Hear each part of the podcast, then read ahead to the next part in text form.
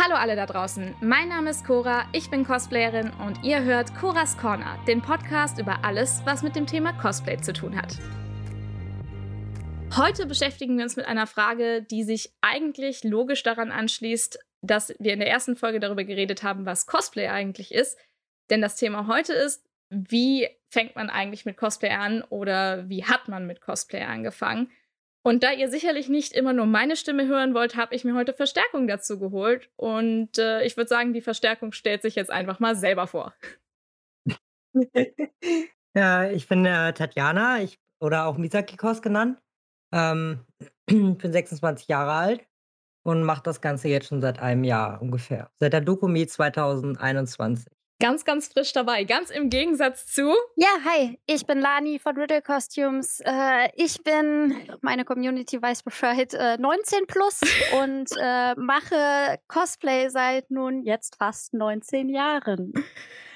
Ihr seht schon, wir haben quasi zwei komplett unterschiedliche Gäste heute dabei, zumindest was die Zeit angeht, äh, die sie cosplayen und offensichtlich auch das Alter mit 19 und 26. ähm, genau, von, äh, für diejenigen, die es von mir nicht wissen, ich stelle mich auch noch mal ganz kurz vor, ich bin Cora, ich bin 28, 27, ich bin 27, ich bin fast 28 und ähm, ich cosplaye jetzt seit ziemlich genau zehn Jahren zum Cosplay, Cos Day 2012 habe ich angefangen. Ja, und ähm, diejenigen, die jetzt scharfsinnig sind, die kommen vielleicht schon auf eine Idee, was wir hier heute machen wollen, wenn wir so unterschiedliche Cosplay-Zeiten oder äh, ja, Cosplay-Dauern, wie nennt man das? Naja, da haben. Und zwar geht es eben darum, dass ähm, jeder so ein bisschen auch unterschiedliche Erfahrungen macht, wenn er das erste Mal cosplayt. Und das ist natürlich vor allen Dingen dann der Fall, wenn man das zu ganz unterschiedlichen Zeiten das erste Mal gemacht hat. Ähm, wir fangen einfach direkt mal an mit dem ersten Thema. Und zwar, wann und wo habt ihr das allererste Mal gecosplayt und was war das damals? Ich würde sagen, wir gehen jetzt einfach mal von am längsten her bis zu am neuesten und fangen deswegen mal bei Lani an. Ja, ich muss schon schmunzeln, weil ihr euch vorgestellt habt mit, ähm, an welchem Event ihr angefangen habt. Und ich muss gerade echt überlegen. ich weiß es gar nicht mehr so genau, aber ich glaube, so die ersten Events, die ich tatsächlich mitgenommen habe, waren puh, die Covid. Die was? Das war damals ein, genau, die was? ein winziges Event in Köln, äh, das es bestimmt schon seit zehn Jahren nicht mehr gibt. Äh, ich hoffe, da werden mich Leute jetzt nicht für bashen, weil es vielleicht doch noch existiert. Ähm, die erste größere Con, auf der ich war, war, glaube ich, unter anderem die Animagic in Bonn. Das ist zumindest eine der ersten, auf, an die ich mich noch erinnern kann. Mhm. Dieses Event in Köln sagt mir, glaube ich, sogar nämlich was, weil ich in Köln wohne und ich hatte mal geguckt, ob es irgendwelche Convention gibt und dieses Event hatte ich gefunden, aber nichts mehr darüber gefunden, ob es noch stattfindet. Ah, okay, wahrscheinlich so quasi Archiv, äh, Archivmaterial. Irgendwo ein altes Forum oder so. Wahrscheinlich. Oh Gott. Okay. Mir, sagt, mir sagt die Köwe tatsächlich überhaupt nichts, obwohl ich ja ursprünglich aus Aachen komme. Also so weit weg davon war ich ja jetzt eigentlich nicht. Aber naja, gut. Also Köwit war tatsächlich ein ähm, Cosplay und Visual K-Treff. Ah. Deswegen äh, ist es auch wirklich winzig klein, weil das damals in dem Jahrzehnt wirklich noch eine Nische war und ähm, sich Cosplay eher so gemischt hat oder noch sehr, sehr gemischt war mit ähm, japanischen Musikfans, sage ich jetzt mal, weil das war nicht nur J-Pop und J-Rock, sondern hauptsächlich Visual K und dieser ganze Japan-Style, also die Kleidung und wie die Leute in Japan auf den Straßen unterwegs waren, das haben die Leute halt in Deutschland versucht, so weit wie möglich nachzuahmen. Ach krass, das ja. ist ja spannend. Okay, cool. Ja, ich sehe schon, das, das wird heute, ich lerne heute wieder jede Menge dazu, aber dafür ist der Podcast ja da. Cool. Ja, ähm, weißt du noch, was du als, äh, was dein allererstes Cosplay war? Lani bestimmt, oder?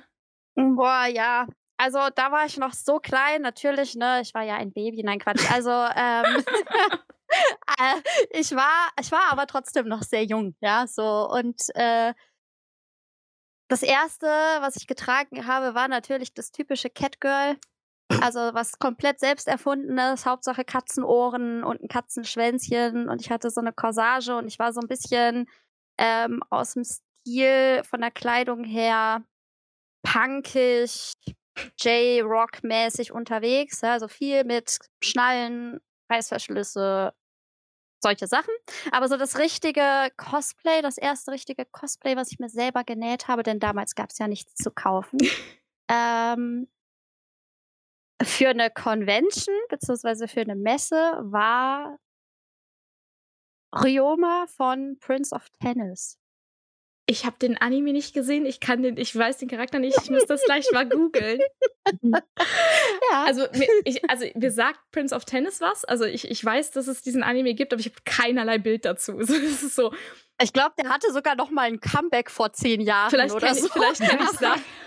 Das kann sein, vielleicht kenne ich es dann daher. Ach krass, okay. Ja. Ja, okay, spannend. Ähm, ich musste gerade innerlich so griemeln. Ich war so, okay, das darf. Guck, dass du jetzt nicht lauthals loslachst, als du gesagt hast, ja, mein erstes Kostüm für ein Event war so Catgirl-mäßig. Ähm, Mhm. da kann ich mich jetzt direkt anschließen. Es war bei mir nämlich genauso. Cosplay 2012 bin ich mit zwei Freundinnen unterwegs gewesen und ähm, habe da eben das erste Mal gecosplayt, übrigens mit der Motivation, äh, ich will nicht auffallen, weil da sind bestimmt alle verkleidet. Da können wir gleich nochmal drüber reden. ähm, Mhm. aber ähm, ja, ich war auch ein Catgirl und äh, zwar hatten wir quasi alle eine Grundfarbe, orange, grün und blau und haben dann quasi die Accessoires, so Katzenohren und sowas in den entsprechenden Farben gemacht, hatten auch die entsprechenden Haarfarben und ansonsten schwarz als Grundfarbe. Also ja, ich war auch ein Catgirl auf meiner allererst, auf meinem allerersten Event. Finde ich jetzt gerade sehr, sehr lustig. Ähm, und mein allererstes, ich sag mal, Charakter-Cosplay in dem Sinne war Vivi Nefeltari aus One Piece. Das hat mir damals eine ganz liebe Freundin Oh. genäht. Genau, in ihrer Dancer-Version. Äh, das Cosplay habe ich tatsächlich gar nicht mehr, weil ich das irgendwann mal weitergegeben habe, weil mir das äh, relativ schnell leider auch nicht mehr gepasst hat. Aber vielleicht mache ich das irgendwann noch mal neu so als Hommage an die alten Zeiten, wer weiß. Ja gut, dann äh, Tatjana, wie ist bei dir? Bei dir, bei dir ist äh, jetzt die Lücke dahin, was Erinnerungen angeht, wahrscheinlich ja nicht ganz so groß, von daher nee, was auf jeden. Fall nicht. Ich war bisher auch nur auf, blau, drei, waren es drei, vier Conventions ungefähr. Mhm. Und meine erste war, wie ich schon am Anfang gesagt hatte, ähm, die Dokumi 2021. Und da war das gerade mit Corona und alles vorbei gewesen, so halbwegs. Und ich muss sagen, ich bin nicht als Catgirl gegangen, sondern mein erstes Cosplay äh, war jetzt das Scarlet aus Fairy Tail. Uh, cool. Das Mhm. äh, mit den beiden Katanas. Ah, nice. Und da bin ich sogar, da habe ich mir extra dieses Cosplay bestellt, weil zu der Zeit, ah, ich arbeite halt Vollzeit hatte auch gar nicht so viel Zeit gehabt. Und ich wollte jetzt auch erst mal gucken, wie es ist. Deswegen dachte ich mir so, komm, bestellst du einfach die ganzen Sachen erstmal Hm. und guckst dann, wie es läuft. Und dann hatte ich mir echt zwei Katanas bestellt, die aus Edelstahl waren und bin Oh dann mit diesen nein. beiden Katanas auf die Dokumi gegangen. Nein. Bist du reingekommen? Äh, ich muss sagen, wir waren nur am letzten Tag drin, am Sonntag, da hatte ich die aber vergessen gehabt. Ah, okay. Aber auf dem ersten Tag, wir mussten halt, das Lustige war, wir mussten von Oberhausen aus bis zu Dokumi nach Düsseldorf fahren, mit der Bahn fahren. Und ich bin dann einfach mit diesen beiden Katanern mit der Bahn gefahren. Ja. Aber mich hat niemand drauf angesprochen, noch nicht mal die Polizei, die wirklich an mir vorbeigelaufen ist. Ach, ach, Das war im, relativ gehabt. lustig gewesen. ja, ach, im Rhein-Ruhr-Gebiet kennen die Leute das. Das ist doch äh, alles Karneval. Naja, naja, da habe ich schon einige Convention-Erfahrungen, äh, Geschichten, die ich da jetzt auspacken könnte, glaube ich. ja, da können, da können, Aber da können wir also sei froh, dass, dass nichts weiter passiert ist, dass die Polizei dich nicht angehalten Ja, hat. Gott dass sei Dank nicht. Ja. Schwerter nicht abgeben musstest. Ich erinnere mich an eine Animagic, ich glaube, es war 2016 oder so, wo zwei junge Herren mit allerdings geschliffenen Katana unterwegs waren. Wobei, nee, es muss vor 2016 gewesen sein. Ja, aber die Story kenne ich auch. 2014. Es muss noch in Bonn gewesen sein, denn die zwei Jungs mussten eine Nacht bei der Polizei Oha. übernachten. Ja, ja, gut, das ist aber natürlich auch nochmal ein bisschen was anderes, ne, weil geschliffene Katanas halt Ja. effektiv Waffen sind. Die darfst du halt Hm. effektiv nur angemeldet mit dir Ja. rumtragen. Aber selbst Waffen, die halt nicht zum Gebrauch zu nutzen sind, musst du halt so verstauen, dass sie vom normal sterblichen Volk, nennen wir es mal so, äh, nicht als Waffe erkannt werden darf. Ja, oder halt Also als, als wirklich künstliche Waffe, ne? Also ich sag mal, die großen Cosplay-Props, keine Ahnung was, die aus Foam sind oder so, wenn die Ja, knatschbunt ja, sind. so, so, wenn du so einen, ich sag mal, Caster-Stab hast, dann der so total nach Fantasy aussieht, dann ist klar, dass das keine richtige Waffe ist. Ja. Aber wenn du halt, sag ich mal, aus einem Shooter-Game cosplayst, dann solltest du deine Waffe schon in einem Rucksack verstauen, wo sie komplett drin verschwinden kann. Ja. Wir sehen schon, es sind auf jeden Fall unterschiedliche Ersterfahrungen. Da können wir sicherlich später nochmal drauf eingehen, wenn wir so ein bisschen drüber reden, was sich so verändert hat in der Zwischenzeit. Ähm, aber jetzt vielleicht noch eine Frage, die sich hier ganz gut anschließt. Und zwar, was hat euch denn überhaupt motiviert, mit Cosplay anzufangen? Ähm, das ist ja auch immer so eine Frage, warum machst du das überhaupt? Fangen wir doch diesmal in anderer Reihenfolge an, und zwar bei Tatjana. Ähm, also meine Motivation kam eigentlich schon, da war ich, glaube, da war ich 14 oder 15 war ich da. Und ich war halt schon immer fasziniert vom Cosplayen und vor allem von Rüstungen. Ich liebe halt Rüstungen über alles und ich hoffe, ich habe mal irgendwann die Skills dafür, auch selber Rüstungen zu bauen. Damals hatte ich aber halt noch nicht so die, die Freunde gehabt, wo wir auch beim Thema sind, wie man da am besten einsteigt. Mhm. Und durch das Stream habe ich halt ein paar Leute kennengelernt und dann haben wir gesagt, so komm, lass mal auf Dokumi gehen. Und dann habe ich da halt, wie gesagt, das erste Mal auch gecosplayt. Ja, und dann durch Instagram. Instagram ist so meine, hm, ja, nicht Dating-Plattform, aber so meine Kontaktbörse, wo ich halt die ganzen Leute immer drüber kennenlerne. Und dadurch habe ich dann immer mehr und mehr Leute halt kennengelernt. Und ja, irgendwann dann hatte ich halt ganz viele Fotografen auch kennengelernt und andere Cosplayer. Und mittlerweile habe ich halt die Leute gefunden, so mit denen ich halt auch zu tun haben will. Mhm. Und ja, da bin ich jetzt. Ja. Weißt du denn noch so, wann du das allererste Mal Cosplay wahrgenommen hast? Also du sagst, du bist schon länger fasziniert davon gewesen, aber wann und wie bist du so damit in Berührung gekommen, so generell?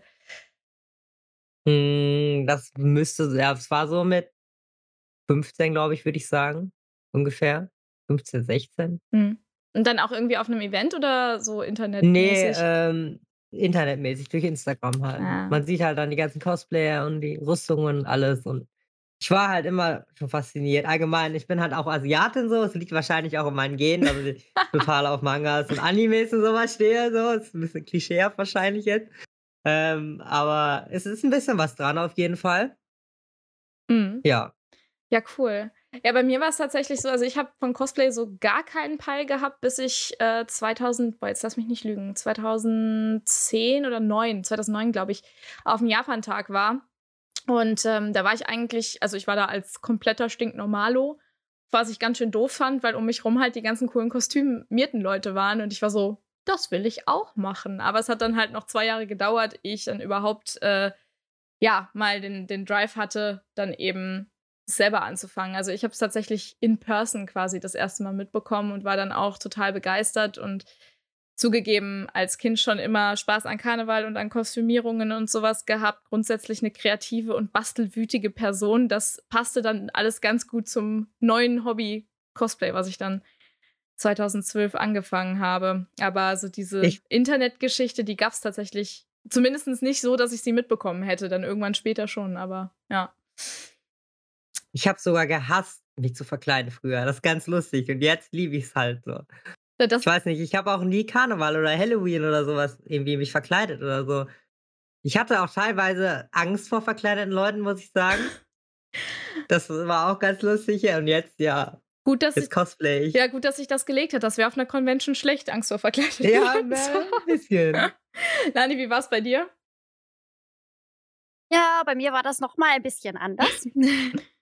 ähm, also bei mir ist es im Prinzip so das Jahrzehnt gewesen, wo es noch uncool war, Mangas zu lesen, Animes zu kennen und das in einer weiterführenden Schule irgendwie mit anderen zu teilen. Das heißt, ich habe mir morgens im Kiosk die neueste Zeitschrift, den neuesten Manga gekauft und habe ihn dann in meinem Schulranzen versteckt, bis dass ich auf dem Heimweg war irgendwann. Also ich konnte ihn nicht in der Pause lesen, mich nicht mit anderen darüber unterhalten.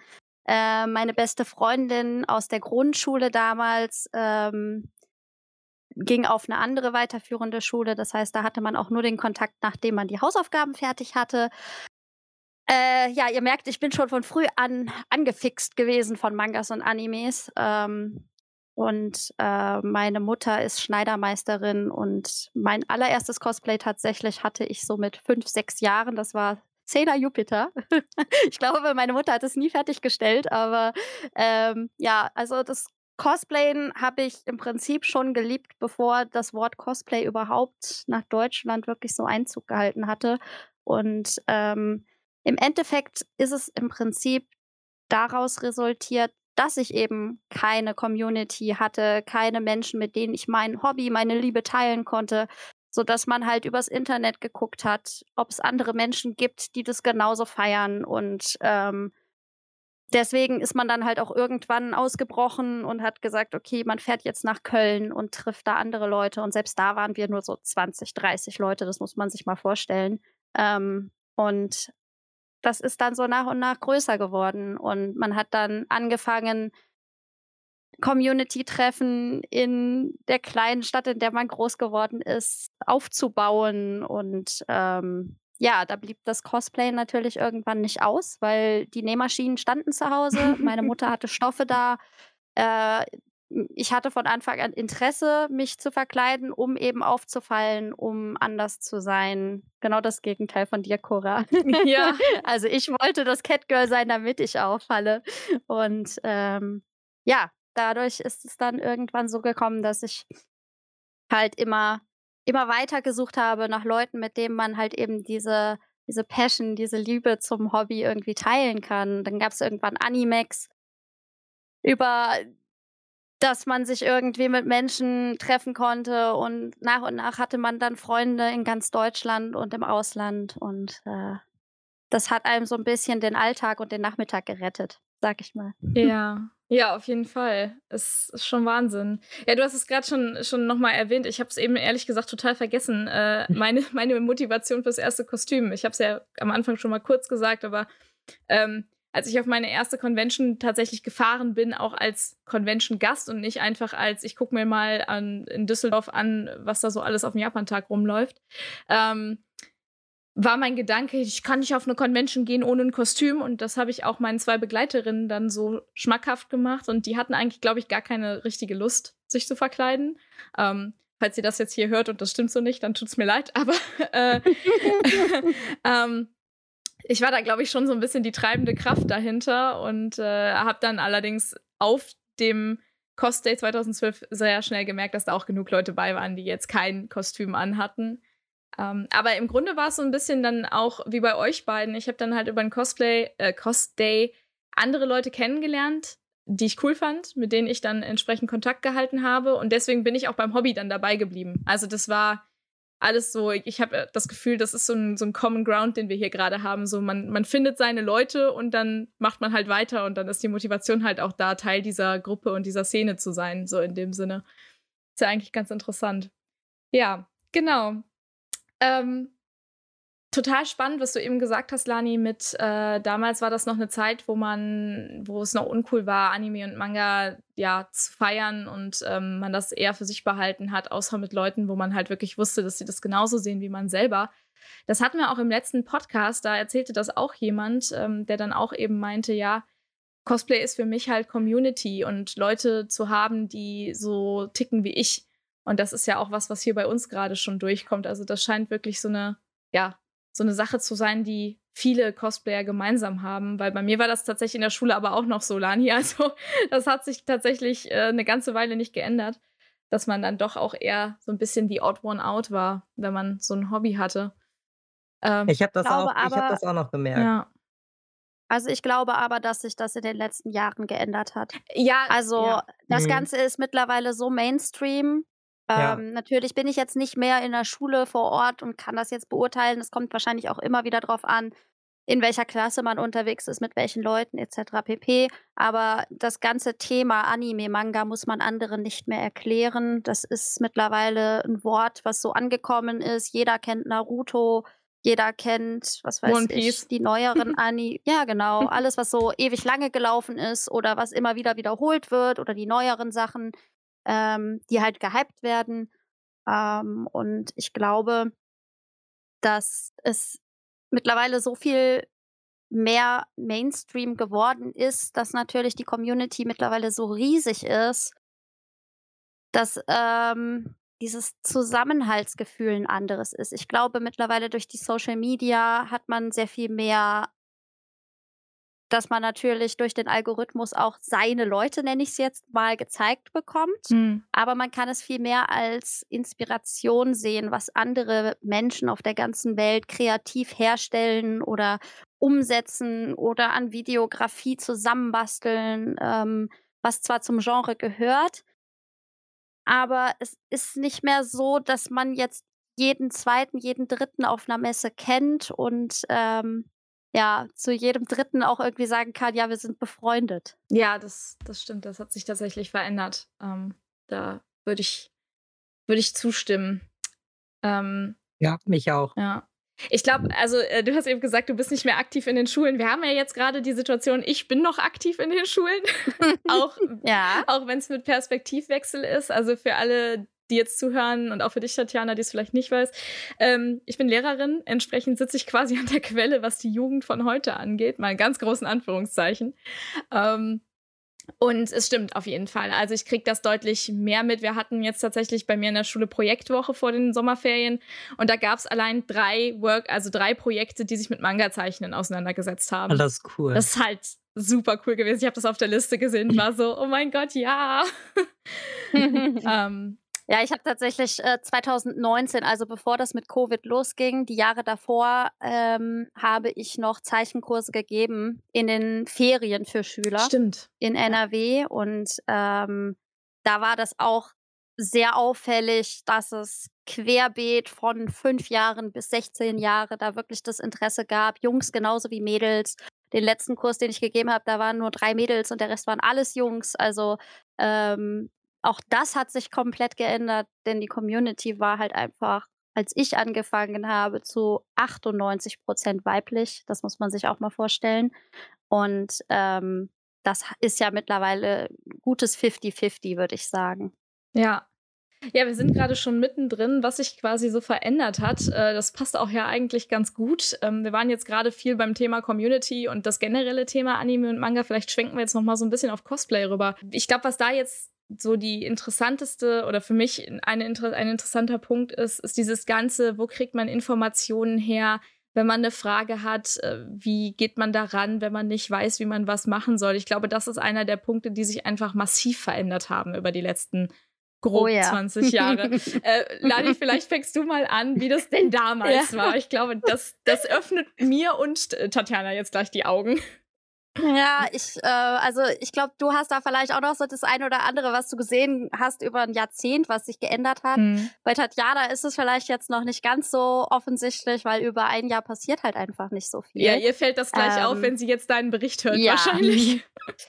Also, als ich angefangen habe, muss man sich halt mal vorstellen, heutzutage, du kriegst überall die Tutorials hinterhergeworfen. Du kannst über Social Media die Leute anschreiben und kriegst vielleicht, wenn du Glück hast und der Creator nicht zu riesig ist und überschwemmt wird jeden Tag mit Nachrichten, ähm, auch eine Antwort, äh, wo er die Materialien her hat, wo er das Schnittmuster her hat. Meistens wird es ja sogar verlinkt. Also die Leute gieren ja nach Reichweite und da hilft so eine Verlinkung ja immer.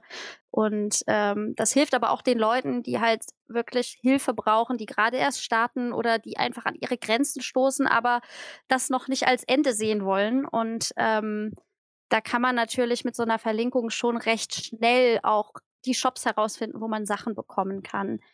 Als ich gestartet habe, gab es weder die Möglichkeit an Schaumstoff oder an an Thermoplast oder an andere Materialien zu kommen, woraus Kostüme hergestellt werden. Natürlich gab es die Stoffläden, die ganz normalen. Und ich erinnere mich noch daran, dass ich für meine ersten Kostüme meterweise, haufenweise Stoffe und zusätzliche Nähutensilien gekauft habe und der Stoffhändler des Vertrauens mich nur angeguckt hat und jedes Mal, wenn ich zu ihm kam, gefragt hat, was willst du daraus machen? Ja. Und ich vor, vor, der, vor der Farce stand, soll ich jetzt wirklich einem 60 Jahre alten Mann versuchen zu erklären, was ich daraus mache? Ähm, die typische Antwort damals war natürlich, ich mache ein Kostüm. So, und auch ähm, die Möglichkeit des Internets gab es schon. Natürlich, so alt bin ich jetzt nicht, ja, aber äh, es war halt eingeschränkt. Also es gab, wie gesagt, also Seiten wie Animex, es gab internationale Seiten, wo man sich inspirieren lassen konnte von internationalen Cosplayern. Ich hatte auch das Gefühl, dass Amerika dann schon mal ein gutes Stück weiter war als Deutschland zu dem Zeitpunkt. Aber man musste halt wirklich kreativ sein, um überhaupt zu starten. Das heißt, Perücken gab es am Anfang nicht wirklich. Oh Gott. Jetzt kommt das Schlimmste. Man musste im Faschingladen, im Karnevalsladen Oh. einkaufen, um überhaupt die richtige Frisur zu haben. Mein allererstes Cosplay war, ich habe eigentlich wirklich, wirklich lange Locken. Und ähm, Ryoma von Prince of Tennis ist ein kleiner Junge, der ziemlich OP ist und äh, aber natürlich kurze schwarze Haare hat Ei. und ein Cappy trägt. Also habe ich mir meine Haare geglättet und unter diese Kappe gesteckt, damit ich kurze Haare habe. Das muss man sich halt mal vorstellen. Schrecklich. Aber es ging halt anders nicht, ja. Entweder du hattest halt diese günstig aussehenden, glänzenden Perücken oder aber du musstest halt irgendwie versuchen, mit Haarkreide, wenn du helle Haare hattest, deine Haare zu färben. Mit dunklen Haaren warst du halt zum Großteil wirklich am Anfang ein bisschen, ja, darauf ausgelegt, dass du natürlich nicht hundertprozentig dein Cosplay treffen konntest. Und es war nun mal am Anfang wirklich so, dass Cosplay bedeutet hat, dass natürlich der Spaß im Vordergrund steht. Wir hatten wirklich alle da Spaß, weil wir uns wirklich unter uns fühlten und weil keiner uns verstanden hat und weil wir jedem Dritten auf der Straße erklären mussten, was wir überhaupt machen und warum wir so aussehen. Aber ähm, man wollte trotzdem eigentlich so nah wie möglich an den Charakter rankommen. Und ähm, ich glaube, das war auch der Spaß an der Sache, dass es am Anfang so schwierig war. Ich wollte. Ja, irgendwann kamen dann natürlich solche Sachen dazu. Ne? Also irgendwann kamen Online-Shops auf die Idee, ähm, Sachen auch international zu verkaufen. Das ging irgendwann über eBay und dann über Amazon, aber das kam halt alles später erst. Ja. Ich finde es ich find's so spannend, wo du gerade sagtest, so, ja, dann musste man Faschingsperücken für die richtige Frisur haben. Und ich so, ja, wenn man Mhm. Glück hatte. Weil meistens war es ja, Ja. so, du hast entweder die richtige Farbe gehabt oder die richtige Frisur. Oder nichts von beidem und bei beidem so nah ran wie möglich. Das war ja auch noch das. Also, ich erinnere mich daran, dass ich als ganz kleines Kind meine Barbie-Puppen umgestylt habe zu den Sailor-Kriegerinnen. Und da habe ich einer, einer von den Puppen die Haare so weit abgeschnitten, dass sie Stella Merkur darstellen sollte. Und das hat natürlich überhaupt nicht funktioniert. Die Arme sah nachher aus wie so eine oh gerupfte, ja genau. Äh. Und äh, so ähnlich sah das halt auch mit den Perücken aus. wollte also sagen. ich habe halt, ich habe halt bei allem, sowohl bei Stoffen, denn auch da hat man halt gestartet, ohne dass man eine Ahnung hat, was für Material man da eigentlich gerade in der Hand hat. Ähm, ich habe bei allem immer am Anfang darauf geachtet, dass ich den Farbton so gut wie möglich treffe. Mhm. Und danach kam alles. Also darauf habe ich alles aufgebaut. Das ist so geil. Ja, also dann hat man dann den, Pol den Perücken- Polsterstoff für den Rock oder so. Perücken versucht zu glätten, die halt überhaupt keine Hitze Oh. vertragen.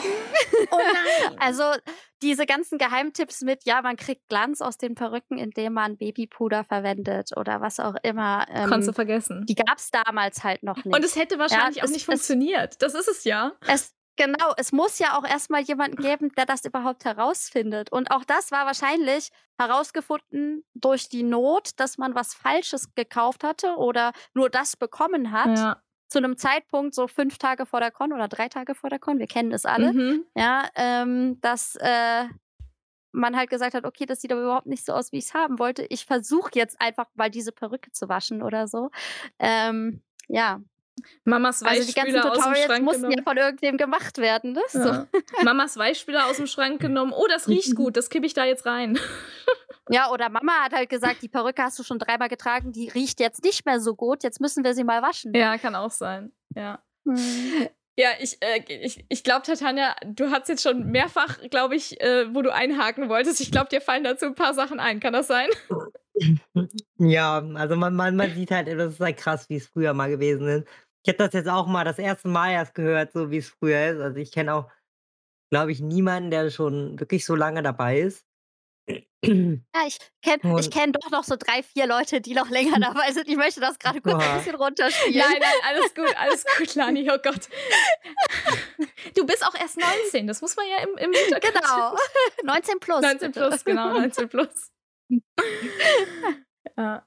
Nee, ist auf jeden Fall mega interessant, das einfach mal zu hören, wie es früher war. Und wenn ich da so an meine Zeiten denke, wo ich mir die ganzen Infos hergeholt habe, wie du schon sagtest, es gibt halt super viele Tutorials. Kannst du zum Beispiel bei einer Kamui, die hat ja super viele Videos und so, da habe ich mir auch viel abgeguckt. Die Und übrigens drei Jahre länger dabei ist. Ja, als stimmt. Ich. Kamui ist auch eine von denen. Wahrscheinlich macht sie deswegen so viele Tutorials, weil sie weiß, wie es ohne Tutorials war. Mhm. Ja. Ja. Ja, Wahnsinn. Ist schon echt interessant, das Ganze. Ja. Was waren denn so, ja, ich sag mal, ähm, Lani hat gerade schon gesagt, ne, so, ja, von Material hatte man keine Ahnung, wo man die nächste Perücke herkriegt. Das äh, war ein Ding des äh, Zufalls, mehr oder weniger. Da, wo es halt gerade die richtige Farbe gab, mehr oder weniger. Was waren denn so Sachen, äh, Tatjana, die du dir jetzt, ich sag mal, du hast ja gerade erst angefangen, die du dir gestellt hast, so Fragen, wo du, wo du dann entsprechend äh, Tutorials und sowas für geguckt hast. Was waren denn so die Dinge, wo du gesagt hast, okay, da muss ich jetzt erstmal Input haben, bevor ich loslegen kann? Ähm, eigentlich gar nicht so wirklich. Ich habe einfach immer drauf losgelegt, so ungefähr. Ähm, halt auch viel durch andere äh, Influencer auf Instagram und so gesehen. Mhm. Okay, wo kriegen die halt äh, ihre ganzen äh, Cosplays her und so weiter und so fort. Und mein erstes Schwert war, glaube ich, von Kitching. Ein Schwert aus Genshin Impact. Mhm. Und da, du, es gibt ja mittlerweile auf Etsy gibt es ja Unmengen an Pattern und sowas. Und das war dann halt mein erstes Schwert gewesen. Und ich glaube, bei Kamui habe ich dann auch erfahren, ähm, über cosplayshop.de, wo halt richtig ziemlich viele Leute ihre Sachen kaufen, Mhm. was EVA-Form angeht und halt alles. Und ja, dann habe ich da halt das erste Mal meine Sachen dann bestellt. Und dann musste ich mir halt auch erstmal aneignen, okay, was brauche ich jetzt am besten? Was nehme ich für ein Messer am besten? Was nehme ich für Farben am besten? Mhm. Äh, Grundierung, äh, was mache ich hinterher da drauf zum Versiegeln und sowas. Das waren so Fragen halt auch, die ich mir dann gestellt habe. Und ich habe dann halt, muss ich ehrlich zugeben, viel selber rumprobiert. Zum Beispiel als, ähm, als Finish sozusagen am Ende. Ich nehme einfach so einen Klarlack einfach aus dem Baumarkt. Habe ich mir dann einfach mal geholt und einfach mal ausprobiert. Mhm. Mittlerweile würde ich andere Sachen ausprobieren, weil ich halt auch von ein paar Cosplayern, die ich angeschrieben habe, mal gefragt habe, wie, was die so machen. Würde ich halt auch mal jetzt mal andere Sachen ausprobieren. Ähm, Silikonöl zum Beispiel habe ich jetzt mal gehört. Spannend. Ähm, Davon habe ich ja. noch gar nichts gehört. Aber ja, ist ja, ist ja super spannend, was du erzählst, weil das ja im Grunde genau das ist, was Lani eben auch gesagt hat. Ne? Man kann die Leute jetzt anschreiben, man kann sich Tipps holen und so weiter und so Mhm. fort. Das ist ja eigentlich, gen- das ist ja super spannend. Also fürs Protokoll, ich bin ja irgendwo in der Mitte. Ähm, bei mir war das mit dem Material auch noch so eine Sache. Also EVA Foam, als ich meine allererste Rüstung 2014, glaube ich, habe ich Wei das erste Mal getragen. Als ich Wei gebaut habe, war gerade Warbler im Kommen, war aber noch viel zu teuer. Also du konntest keine. ich wollte gerade sagen, ne, also, Warbler war ja da. ja, genau, aber du konntest, also äh, Lani, ich weiß nicht, wie du das wahrgenommen hast, aber ich wollte nicht das Geld ausgeben, um eine ganze Rüstung aus Warbler zu machen. Das, das ich glaube, es ist ganz gut gewesen, dass wir, äh, dass das so teuer war am Anfang, weil Ja. ich glaube, ansonsten wären sehr, sehr viele Menschen äh, in der Hitze von irgendwelchen Conventions in Mhm. Ganzkörper-Warbler kleben geblieben oder ja. an Hitzeschlag äh, umgekommen. Oder aneinander Also, kleben äh, geblieben, so die ja. Rüstungen so. aneinander- nee, weil, also weil meine erste Rüstung, also wie gesagt, Wei war komplett aus Hobbycolor. Kennt das, also kennt das einer von euch? Ja, ich Ja, glaube, es sagt mir was. Ja, das ist halt, Hobbycolor ist halt auch so ein, ist halt auch ein thermoplastischer Kunststoff, aber der halt viel, viel dicker ist und wo du viel, viel weniger Spielraum hast. Aber Wei hat halt sehr, ja, sehr, sehr äh, große Formen, sag ich jetzt mal. Da geht das und jetzt auch nicht viel irgendwie mit, mit irgendwelchen filigranen Details oder so. Aber selbst das, also ich habe allein an Materialien in Wei 450 Euro gesteckt. Und da denke ich, da denke ich mir Ja, heute das- so, was? Ja, das tut so weh, dass man sich noch Ja. daran erinnert. Ne? Ja, Ich, ich erinnere mich nicht mehr. Das ist alles eine graue Phase in meinem Leben, die ich ausgesperrt habe aus meinen Gedankengängen. Ähm, denn ich habe, glaube ich, mein ganzes Taschengeld, meine ganzen ersten Gehälter, meine Nebenersparnisse, ich habe alles da reingesteckt. ich auch am Ich Anfang. hatte in meiner, in meiner ersten Wohnung, in der ich gelebt habe, hatte ich einen Nebenjob und ich habe studiert und ich habe noch nebenher anderen Cosplayern, äh, sagen wir, bei ihren Kostümen geholfen zu 100 Prozent. Mhm. Ähm, und aus dem, was da finanziell zusammengekommen ist, habe ich mir meine Cosplays und die Übernachtungsmöglichkeiten im Prinzip finanzieren können zu den Conventions. Hm. Und ähm, ja, das, äh, Thermoplast ist halt so 'ne Sache gewesen. Das war einfach viel zu teuer Ja. und Schaumstoff selber kam halt auch erst 4, 5, 6 Jahre später, dass man das Ja. irgendwo in Deutschland oder eben aus Belgien dann bekommen hat. Ja, also ich muss sagen, als als als ich das erste Mal von EVA gehört habe, war ich so: „Oh mein Gott, das ist ein Gamechanger. Es ändert alles. Äh, es Mhm. die Sachen wiegen keine Tonne mehr. Juhu!“ Das ist halt Ja, wobei ich immer noch beides benutze. Ja, klar. Ähm, also ich habe ich habe immer noch 3 verschiedene Thermoplasten hier liegen. Ich habe immer noch 3 verschiedene Schaumstoffe hier liegen. Schaumstoff macht natürlich generell mehr Sinn, weil es einfach die Wahrscheinlichkeit ist einfach viel höher, dass du es auf 'ne Convention mit reinnehmen darfst. Conventions sind Mhm. einfach mittlerweile viel voller als früher. Ja. Ähm, das heißt also auch diese ganzen Waffenchecks und so weiter sind viel krasser geworden, als sie früher waren. Und, ähm, du hältst damit einfach länger aus, Ja. weil so 'n Thermoplast, wenn du dir 'ne Rüstung da draus baust, die drückt irgendwann an verschiedenen Stellen, manchmal sogar schon, wenn du sie Ich wollte anziehst. sagen. Ähm, die ist schwerer als Schaumstoff, die ist teurer als Schaumstoff. Sie hält aber an manchen Punkten, und das muss man dann doch überlegen, ähm, ist sie halt einfach fester. Das heißt, wenn ich 'n sehr dünnes Schwert baue, macht es Sinn, das aus Thermoplast zu bauen. Ja. Wenn ich keine vernünftige Möglichkeit habe, Mhm. 'nen Stab reinzusetzen oder irgendwas. Wobei der 3D-Druck ja auch noch mal 'n Gamechanger ist, muss man ja auch Ich wollte sagen. sagen, ne, da sind wir jetzt wieder beim Thema. Das wäre jetzt auch die Frage, die ich noch mal noch mal, äh, in 'n Raum werfen würde, eben dieses was glaubt ihr, was sind so die Dinge, die sich am meisten verändert haben? Und gut, Materialien hatten wir jetzt grade schon. Du hast grad den 3D-Druck noch erwähnt. Ich finde, das Ja. das fand ich wahnsinnig. Also, als als Und ja, und was sich verändert hat, Onlineshops aus China. Ja. Also, die Mhm. Möglichkeit, mittlerweile wirklich fast alles aus dem Ausland, aus Asien bekommen zu können an Cosplays komplett und zu einer Qualität, Ja. die wirklich schon nicht mehr so schlecht ist und bezahlbar ist. Ja. Jetzt jeder Cosplayer, der sagen wird: „Äh, äh, aber das Genshin Impact Cosplay kostet mich 240 € und das ist so viel Geld.“ Nein, ist es nicht. Wenn du das selber machen Es würdest, wärst du locker bei 5. Richtig. Locker. Richtig. Es Ja. Ja. 5 500? Ja, ja, ja. Oder 5000? Ne, ich meine, fün 500 war jetzt Es kommt auf das Genshin-Outfit Das an, würde ich sagen, denn es sind so viele Details da zum Teil dran. Und, ähm, ich Mhm. finde es sogar interessant, dass manche Shops mittlerweile auf ihren Social-Media-Accounts zeigen, wie man es anzieht, wie man die Einzelteile dran macht und so weiter, weil Mhm. so viele Ja. Details und die Leute sind überfordert, wenn sie's auspacken. Ich habe schon von mehreren Cosplayern gelesen, die jetzt auch schon seit 10 Jahren dabei sind, die aber mittlerweile sagen: „Ja gut, ich habe einfach nicht mehr die Zeit, mir meine Cosplays selber zu machen“, oder es macht lukrativ gesehen auch einfach keinen Sinn mehr, Das ist das. mehr fürs Geld auszu mehr Geld ausgeben zu müssen hier in Deutschland fürs Material und sich noch hinzusetzen, es selber zu Ja. basteln, als es einfach online zu bestellen, 3 Monate zu warten und es dann hoffentlich in den Händen halten zu können und hoffentlich passt es. Ähm, aber auch die sagen: „Ich habe mir 'ne Schneiderpuppe zu Hause hingestellt und ziehe es auf die Schneiderpuppe an und nehme es dann in den Teilen so mit, dass ich so wenig wie möglich im Hotel Ja. zusammenbauen muss.“ Ja. Ja, ähm, aber das ist 'n ganz, ganz großer Gamechanger gewesen, glaube ich. Und das hat, glaube ich, auch die Community wirklich exponentiell nach oben getrieben an Menschen an Menschenmenge, Mhm. die die das feiern, weil halt viele, glaube ich, einfach davor diese Hürde mit dem Selbermachen zu krass fanden. Ja, Tatjana, das ist ja auch das, was du erzählt hast, ne, von deinem ersten Kostüm, so dass du dass du erst mal ausprobieren wolltest, quasi. Genau. Ja. Und mittlerweile bin ich auch auf so 'nem Punkt, wo ich sage so: „Okay, mir macht das super viel Spaß.“ Und klar ist es halt lukrativ, jetzt sich jetzt 'n Cosplay irgendwo auf irgend 'ner Seite zu bestellen, was halt qualitativ auch gut aussieht. Und auch wenn's Zeit kostet, wenn ich irgendwann mal die Skills habe, will ich auf jeden Fall auch meine Cosplays selber machen, weil ich finde es halt einfach total toll einfach, dass man irgendwann dann, wenn's fertig ist, was in den Händen hält, was man wo man sagen kann: „Ey, ich kann voll stolz darauf sein. Ich habe das einfach komplett selber gemacht.“ Und da will ich halt irgendwann mal hin an dem Punkt. Mittlerweile ist es noch so ich kaufe mir 'n Cosplay und ich nehme es aber nur als Base mittlerweile Mhm. und mache halt noch viel neu daran, druck viel 3D, weil mittlerweile habe ich auch 'n 3D-Drucker, wo man auch wieder sagen muss, mittlerweile sind die relativ günstig geworden.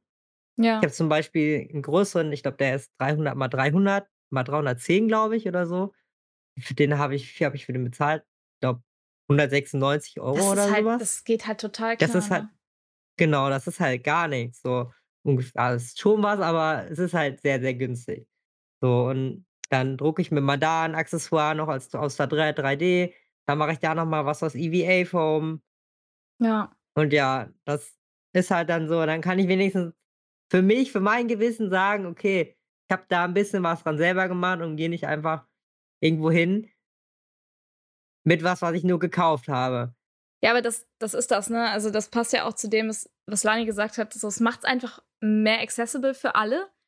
Also, ne, so jeder Ja. jeder kann jetzt, egal welches Skill-Level. Mhm. Ich sage mal gut, Lani, du hast äh, zum Beispiel ja, hast ja erzählt, den großen Vorteil, deine Mutter weiß, wie man schneidert, ne? Die konnte dir sicherlich auch viel helfen Richtig. und beibringen. Ähm, Aber wenn man jetzt nicht aus so 'ner Familie Richtig. ist und da wirklich erst mal nur sich T-Shirt und Hose kauft und dann irgendwie das Logo draufmalt, du bist ja halt einfach viel eingeschränkter, auch was die die Charakterauswahl angeht. ja, Wenn dein Charakter jetzt wirklich so 'n Outfit hat, dann ist das schön, weil du den Charakter cosplayen kannst. Wenn er das nicht hat und du aber wirklich 'n Mantel dafür brauchst und aber nicht weißt: „Wie soll ich jetzt an diesen Mantel kommen?“ Ja. Wir sind am Anfang wirklich es gab Events, da sind Leute mit getackerten Outfits rumgelaufen. ja. Oder Heißklebepistole Oh war das A und O damals. Ist sie ja, aber immer also noch. Seien wir seien wir ehrlich. Seien wir mal ehrlich, das ist eine Sache, die sich nicht verändert hat. Heißklebepistole, Nein, Sekundenkleber nein, und nein. Panzertape. Oh doch, definitiv. Da bin Ja. ich da bin ich drüber hinweg. Panzertape, okay. Und das Nähkit ist auch in Ordnung, aber meistens habe ich nur noch ganz kleines Tütchen Sekundenkleber oder Haarkleber oder so was dabei. Ja. Und der Rest ist eigentlich eher eingepackt für Freunde, Bekannte und Notfälle, ja, aber Cosplays sollten nicht mehr auseinanderfallen. Ja, in der Theorie. In der Praxis äh, wissen wir alle, dass Ja. das Con-Crunch real ist und Ja. man dann doch mal irgendwie Das was. Problem ist, wenn man es halt wirklich nicht geschafft hat, vorher Ja. das Cosplay mal anzuziehen Ja. und einen Probetest tragen zu machen, sag ich mal. Boah, im Gott im Himmel, wie oft ich auf einer Con das erste Mal einen Make-up-Test von einem Charakter gemacht habe. Und ich denke mir heute so, Alter, warum? So, es Ja. ist immer stressig. Es ist nur stressig, wenn man es nicht vorher mindestens einmal komplett angezogen hat. Ah. Ja. Damit komme ich eigentlich super klar, muss ich sagen, mit dem Make-up. Also, ich entscheide das dann halt immer an dem Tag, wo ich das Cosplay anziehe, was ich für 'n Make-up dann haben will und Ja, Grund, das ist Kommt natürlich auch ein bisschen auf den Charakter an, ne? ja, und, da, Also, und wenn darauf, ich jetzt einen. Anime-Charakter mache, dann bin ich vielleicht ein bisschen freier. Wobei ich, wenn ich mir so Tutorial Schminktutorials von Kleiner Pixel anschaue oder so, Oh. die halt auch jeden Charakter, obwohl es ein Anime ist, komplett anders aussieht. Wahnsinn, Ähm, ja, da ist natürlich auch die Frage, was man sich so selber als Level setzt, Ja. ähm, ob man was man umsetzen möchte, wie man aussehen möchte und so. Aber wenn ich jetzt jemanden cosplaye, das ist auch so ein Ding. Am Anfang war das halt wirklich hauptsächlich nein, das war eigentlich nur Manga und Anime, was gecosplayt wurde. Dann kamen irgendwann Comicserien dazu und dann erst hat sich das Ganze so erweitert auf, äh, Serien, Filme, Herr der Videospiele. Ringe, Videospiele, genau. Das kam erst so nach und nach. Und wenn ich jetzt überlege, dass es so viele Cosplayer gibt, die reale Personen nachstellen und nachschminken wollen und denen auch wirklich ähnlich sehen wollen, das ist halt wirklich was, das muss man vorher ein paar Mal gemacht haben. Ja. Mhm. Ansonsten siehst du dem Menschen halt einfach nicht ähnlich. Ja. Aber da, da sagst du was, ne? Das ist ein anderer wichtiger Punkt, was sich verändert hat, die Qualität von allem. Mhm. Ne? Also Mhm. die Vielfalt der Sachen ist das eine, aber die Qualität der Sachen ist das andere. Ich finde es so wahnsinnig, was man mittlerweile an Perücken zum Beispiel kaufen kann. Also, keine Ahnung, da hast du einen Shop und der hat gefühlt die, das gleiche Modell Perücke in 20.000 Farben. Und es ist alles super gute Qualität. Das ist mega. Aber nicht nur das, was du kaufen kannst, auch die Qualität der Cosplayer hat sich krass Ja. verändert. das stimmt. Man, Also, Und- das ist so heftig gewesen, so als das mit den Social Medias losging, ähm, wie das explodiert ist, weil man plötzlich natürlich nicht mehr nur die Cosplayer auf den eigenen Cons gesehen hat. Okay, da war natürlich mittlerweile in Deutschland auch schon einiges an, ich sag mal, Cosplayer aus dem näheren Ausland, die mal zu den größeren Cons kamen, sodass man ein bisschen interkulturell unterwegs war. Aber durch die Social Media hatte man plötzlich Möglichkeiten, nach Mexiko zu gucken, nach Amerika zu gucken, nach Kanada zu gucken, wo auch richtig krasse Cosplayer unterwegs sind. Und diese Qualitätssteigerung, die man da gesehen hat, hilft einem selber ja auch plötzlich ein neues Level zu erreichen. Und das war richtig krass, fand ich, dass man das so richtig gemerkt hat in Deutschland. Wobei ich da jetzt mal eine Frage stellen muss und die richtet sich jetzt an Tatjana, weil du gerade frisch angefangen hast. Ist das nicht auch so ein bisschen beängstigend? Also, ich weiß nicht, ich sehe zum Teil, also ich stelle mir vor, ich bin so ein, so ein ne, ich bin ein Baby-Cosplayer, wie man sie ja manchmal so, so nett nennt in der Szene. Und ähm, ich sehe diese überheftigen Leute mit diesen überheftigen Skills und ich manchmal frage ich mich, ist das nicht total äh, beängstigend oder ist das nicht total einschüchternd eigentlich? Einfach nur. Darüber habe ich mir auch schon Gedanken gemacht. Ähm, beziehungsweise halt auch öfters mal drüber nachgedacht. Und viele sehen zum Beispiel ja halt auch Instagram so, machen ja mal eine Pause so, weil die es irgendwie toxisch finden, so weiter und so fort, aber anderes Thema. Auf jeden Fall, ich sehe es als als als Anreiz, diese Mhm. ganzen tollen Cosplayer zu sehen, diese riesen Rüstungen, die Leute bauen, halt einfach immer besser zu werden und besser zu werden und einfach noch mehr Skills sich anzueignen und einfach irgendwann auf diesem Level zu sein, halt einfach sagen zu können: „Ey, ich habe jetzt auch so 'ne geile Rüstung gebaut. Ich bin jetzt auch auf deinem Level so ungefähr.“ Das spornt mich halt noch mehr an und das motiviert mich auch richtig, immer weiterzumachen und weiterzumachen. Mhm. Ja, es ist einfach so toll, diese ganzen ich habe ja auch viele Sachen, zum Beispiel was Schwerter angeht. Wenn ich die zum Beispiel auf 'n Boden stelle, die sind andauernd sind die halt so man kennt das vielleicht, wenn man die aus EVA macht, dann sind die einfach so 'n bisschen weggeknickt. Mhm. Und dann sehe ich einfach von von einer, die 'n Schwert gebaut hat, ja, die macht da 'n bisschen Warbler dran vorne. Dachte ich mir so: „Ja geil, kannst du jetzt auch machen.“ So und dann so habe ich mir dann immer wieder 'n paar neue kleine Skills so angeeignet Mhm. Ja und Tipps angeeignet. Ja, ist ja super, wenn wenn das für dich halt wirklich eher 'ne Motivation ist, weil Lani, ich weiß nicht, wie wie du das wahrnimmst, aber ich habe mir jetzt schon öfter so gedacht, so: „Boah, ich glaube, wenn das allgemeine Cosplay-Level so hoch gewesen wäre, als ich angefangen hätte, dann habe d da hätte ich“ also, mittlerweile ist mir das egal, aber so als als der Teenager, der ich damals war, wäre ich wäre ich mir so wie so 'n Imposter vorgekommen zwischen den ganzen Großen. Ich weiß nicht. Süß. Ähm, ich sehe das 'n bisschen wie Tatjana. Ja. Ähm, ich finde es generell immer schön, nach rechts und nach links, nach oben, nach hinten, nach unten zu gucken und zu sehen, was andere machen. Das ist egal, ob die 10.000 Follower haben, ob die 100.000 Follower haben oder ob die 100 Follower haben. Ähm das es ist einfach mittlerweile so, dass die ganze Community so riesig ist und die Social Medias überlastet sind. Der Algorithmus zeigt einem ja sowieso nur noch 'n Teil an. Aber wenn man jemanden findet, wo man sagt: „Boah, das ist 'ne mega coole Idee“ dann ist es heutzutage vielleicht so, dass man demjenigen folgt oder vielleicht auch erst, wenn man ihn das 3., 4. Mal vom Algorithmus vorgelegt bekommt, äh, weil man's vielleicht beim 1. Mal noch nicht so aufm Schirm hatte, dass er das dass man das wirklich richtig cool findet. Früher ist man halt auf 'ne Con gegangen und ist zu dem Cosplayer hingegangen und hat halt gesagt: „Hey, ich finde das mega cool, wie du das mit den Zöpfen ge geregelt hast, dass die nicht so runterhängen“ oder was auch immer, ja? Mhm. So und, ähm, das hat sich irgendwie nicht geändert und ich meine es ist halt ich weiß nicht, ähm, ist vielleicht auch so, was man sonst so im Alltag tut.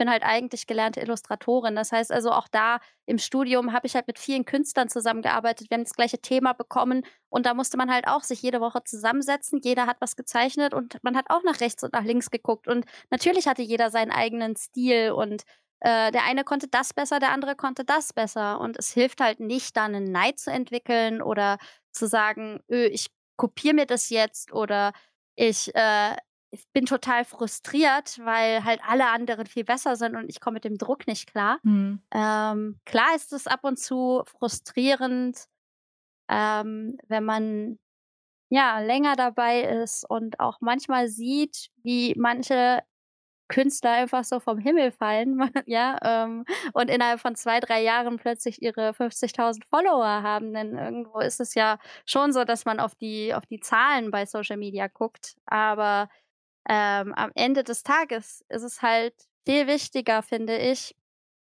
wie viel untereinander kommuniziert wird Mhm. und, ähm, ja, wie wie kommuniziert wird untereinander. Also, was bringt es mir denn, wenn 2 % von meinen Followern mir auch 'n Like dalassen oder mir schreiben, wie sie's toll finden und davon vielleicht noch 0,5 % keine nette Bubble ist, sage ich mal, Mhm. ja? So, also, von daher, ähm, ich finde schon dass es wichtig ist und dass es toll ist für die Community, dass so viel Austausch möglich ist und, ähm, dass man sich so inspirieren lassen kann voneinander. Ja. Ja, das sicherlich. Also, ich glaube, das ist auch was, das kann man vielleicht, falls jetzt hier der ein oder andere Baby-Cosplayer auch zuhört oder Leute, die vielleicht noch nicht cosplayen, aber anfangen wollen, ähm, der Ansatz von euch beiden ist auf jeden Fall der bessere. Äh, eben die ich sage mal, die Großen und die Vielfalt und das alles eben als was Positives zu sehen und nicht als was Beängstigendes, wo man denkt, man hat da vielleicht keinen Platz oder man kann jetzt nicht bei Null anfangen, weil alle schon auf Level 100 sind oder sowas. Ne? Das ist, ähm, das ist eben nicht so. Und ich glaube, das ist auch ganz wichtig, das vielleicht auch hier gerade an dieser Stelle nochmal zu sagen.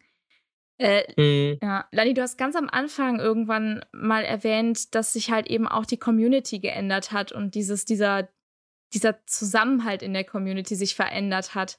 Ich glaube, da ging es so ein bisschen darum, dass man vorher oder dass es halt früher deutlich weniger Menschen waren und dass man sich deswegen kannte und eben entsprechend auch, ja, vielleicht, ob enger, weiß ich nicht, aber anders zusammengehalten hat, als das vielleicht heute der Fall ist. Ähm, vielleicht da mal, wie denkt oder wie nehmt ihr beide das heute wahr, wenn man so auf eine Con geht? Weil mir geht es oft so, boah, die sind echt viele Menschen. So, das ist, die werden ja auch immer größer, die Dinger, ne?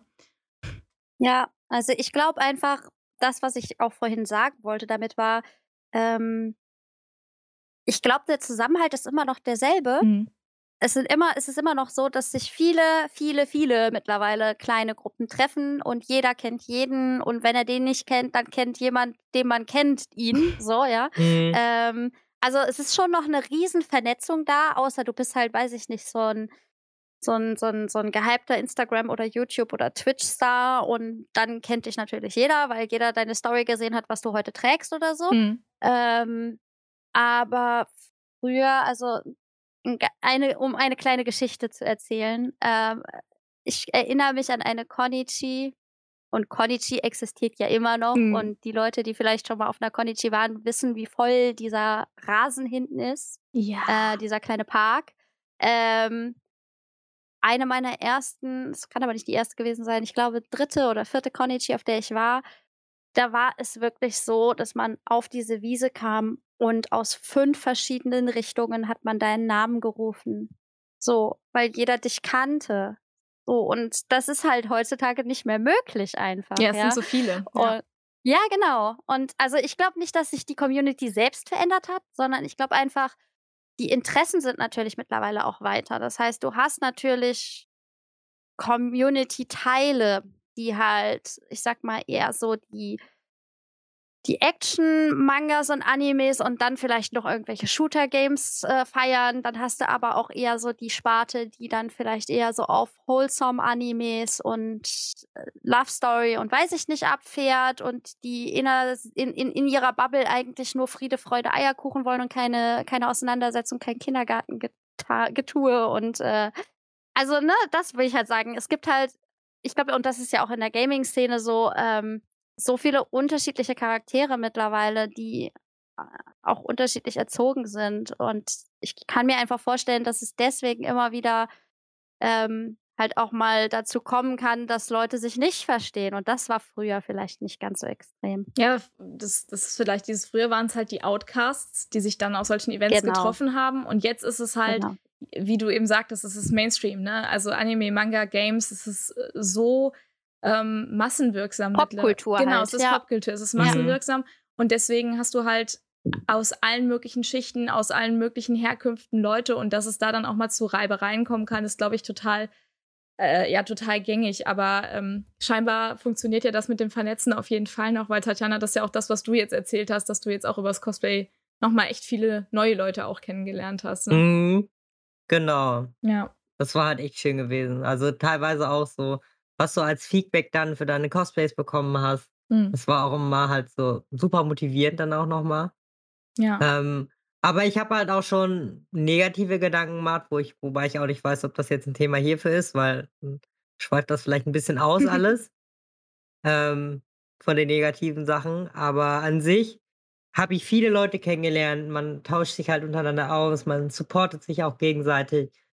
Wenn ich jetzt zum Beispiel ich habe jetzt zum Beispiel für 'n Speer habe ich jetzt zum Beispiel selber Pattern gemacht an Freunde, wenn die mich dann danach fragen, dann gebe ich die halt auch raus und die geben mir halt auch mal was zurück, wenn ich mal was brauche von denen oder die mhm. mal was Cooles gemacht haben oder sowas. Das finde ich halt auch immer toll, dass man dann sich gegenseitig auch untereinander dann supporten kann und austauschen kann über Informationen. „Hey, wie hast du das gemacht?“ oder „Wie hast du das gemacht?“ Ja.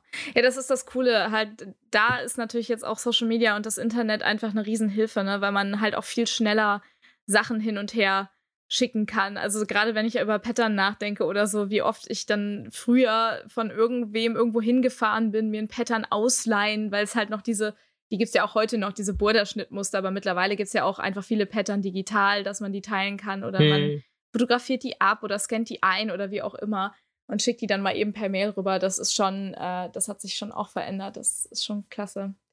Ja. Ja, äh, wie gesagt, ich glaube, ähm, das ganze Thema Social Media und Cosplay, das wird eine eigene Folge kriegen, einfach weil das wäre jetzt zu ausschweifend, das noch komplett ja. aufzugreifen. Ich glaube, da gibt es ja auch, ja, nicht, nicht nur Positives, aber auch viel Positives, äh, was Social Media so mit Cosplay und der ganzen Szene und so gemacht hat. Ähm, aber ja, ich glaube, äh, da, wir haben jetzt schon echt viele Dinge gesagt und vor allen Dingen auch viele, viele Sachen festgestellt, die sich vielleicht so verändert haben. Vielleicht noch mal so ganz zum Schluss. Wir gehen jetzt mal davon aus, dass diese Folge, ähm, weil sie aller Anfang ist schwer heißt, vielleicht auch der eine oder andere lesen oder lesen, genau, hören wird, der ähm, erst anfangen möchte mit Cosplay. Vielleicht schließen wir das Ganze jetzt mal so ein bisschen damit ab, was man den Leuten mit auf den Weg geben möchte, so aus unserer Perspektive. Wer will anfangen? Mir egal. Mhm. Ähm, ja, ich kann einfach mal anfangen. Mhm. Ähm, also ich würde den Leuten gerne auf, mit auf den Weg geben, dass, wie, wie wir es eben mal schon gesagt haben, dass man sich nicht von anderen Leuten halt unter Druck, lässt, unter Druck setzen lassen soll, sondern halt auch viele Sachen als Motivation halt nehmen soll, dann immer besser zu werden, auch was große Cosplay angeht, was große Cosplays angeht, dass man sich davon auch nicht erschrecken lassen soll, sondern sich dann halt seine Skills aneignen sollte und sein Ding daraus machen sollte, so. Mhm. Das würde ich den Leuten gerne mitgeben. Ja. Lani? Sondern was? Ja, also ich glaube, das Wichtigste, was man Leuten, die halt vielleicht über Social Media darauf aufmerksam geworden sind, jetzt so in den letzten ein, zwei Jahren und das verfolgen und davon träumen, auch damit starten zu wollen, was man den Leuten sagen kann, ist, habt auf jeden Fall Spaß daran erwartet nicht, dass es das günstigste Hobby ist. Das ist nun mal leider mhm. echt so, dass ja. es äh, kostspielig ist. Fangt vielleicht nicht unbedingt mit den teuersten Kostümen an. Ich habe häufig Cosplayer, die zu mir kommen, die sich von mir was schneidern lassen wollen, die sagen, schicken mir ein Referenzbild und das geht meistens schon in die höhere dreistellige bis vierstellige Richtung und sind dann komplett überfordert. Und dann sagt man denen, ja, such dir doch vielleicht irgendetwas aus, was vielleicht nicht ganz so viele Details hat. Starte doch ein bisschen kleiner und dann kommen sie direkt wieder mit dem nächsten detailreichen Kleid. Und ähm, ja, da lernen manche natürlich nicht draus, aber fangt nicht unbedingt direkt mit der fetten Rüstung an. Fangt nicht unbedingt direkt mit dem Riesenballkleid an oder mit Flügeln oder was auch immer. Lasst euer Traum-Cosplay vielleicht das sein, wo ihr euch die Skills auch vorher für aufbauen müsst. Also startet mit drei, vier, fünf einfacheren Cosplays, wo ihr sagen könnt, okay, das kann ich auf einer Messe tragen, da kann ich Leute mit kennenlernen, ohne dass ich nach vier Stunden Schmerzen habe oder dass mir schlecht wird oder dass ich es ausziehen muss, dass mir die Messe keinen Spaß mehr macht. Und fangt mit jedem weiteren Cosplay an, euch einen Skill rauszuarbeiten, den ihr sagt, okay, da will ich jetzt was dran lernen und damit wachse ich einfach. Ja, sehr gut gesagt. Ja, äh, gerade schon zwei richtig gute Messages hier weitergegeben worden. Ich glaube, was ich noch hinzufügen wollen würde, ich stimme erstmal allen zu, was gesagt wurde, und was ich noch hinzufügen wollen würde, ist einfach Cosplayt für euch. Cosplayt nicht für die Social Media Bubble, keine Ahnung, Instagram-Follower oder sonst was. Cosplayt nicht für die Leute, die euch auf einer Con ansprechen, sondern cosplayt wirklich nur für euch. Also ihr macht das, worauf ihr Bock habt. Und wenn ihr auf einer Con seid und merkt, boah, nee, die Perücke macht mir gerade Kopfschmerzen, dann zieht sie halt aus und macht den Rest des Tages halt ohne die Perücke. Wenn ihr merkt, boah, nee, mit den hohen Schuhen, die der Charakter eigentlich trägt, kann ich nicht, dann nehmt euch ein paar Wechselschuhe mit oder lasst direkt die hohen Schuhe weg. Cosplay, das hat Lani ja auch schon gesagt, soll Spaß machen. Und es geht nicht nur um Akkuratität, es geht nicht nur darum, ich sag mal, das beste Make-up, die beste Wig keine Ahnung was zu haben, sondern es geht darum, dass man selber eine gute Zeit hat, dass man Spaß hat. Und deswegen, ähm, ja, ich glaube, das ist ein gutes Wort zum Sonntag an der Stelle. Wann auch immer ihr diese Folge Na, hoffentlich, hört. kommt die, hoffentlich kommt die Folge auch sonntags raus. Ja, das, das muss ich jetzt quasi machen. Ne? Ich muss die jetzt auf den Sonntag. Oh Gott, okay. Ja. ja, nee, ähm, an der Stelle erstmal äh, vielen, vielen Dank an euch beide, dass ihr euch jetzt diese ja, gute Stunde Zeit genommen habt, mit mir über Cosplay und vor allen Dingen, wie man so mit Cosplay anfangen kann, zu quatschen. Ähm, super spannend auch für mich, so eure verschiedenen Perspektiven da nochmal zu hören und sicherlich hoffentlich auch spannend für die Hörer. Ähm, genau, Hörer, also ich hoffe, euch hat die Folge, Folge gefallen. Lasst gerne wie immer Kommentare da, teilt das Ding. Ähm, guckt auf jeden Fall bei Lani und Tatjana auf den Social Media Plattformen vorbei. Es ist wie immer alles verlinkt. Und ansonsten würde ich sagen, sehen wir uns zur nächsten Folge von Kuras Corner. Und ja, euch beiden nochmal vielen, vielen Dank. Und vielleicht sieht, hört, hört man sich ja nochmal in einer anderen Folge, wer weiß. ja, danke auch. Und vielen, ja, vielen ja. lieben Dank. Genau. Alles klar. Dann kollektives Tschüss an den Rest und bis zum nächsten Mal. Ciao, ciao. Ciao, ciao. Tschüss.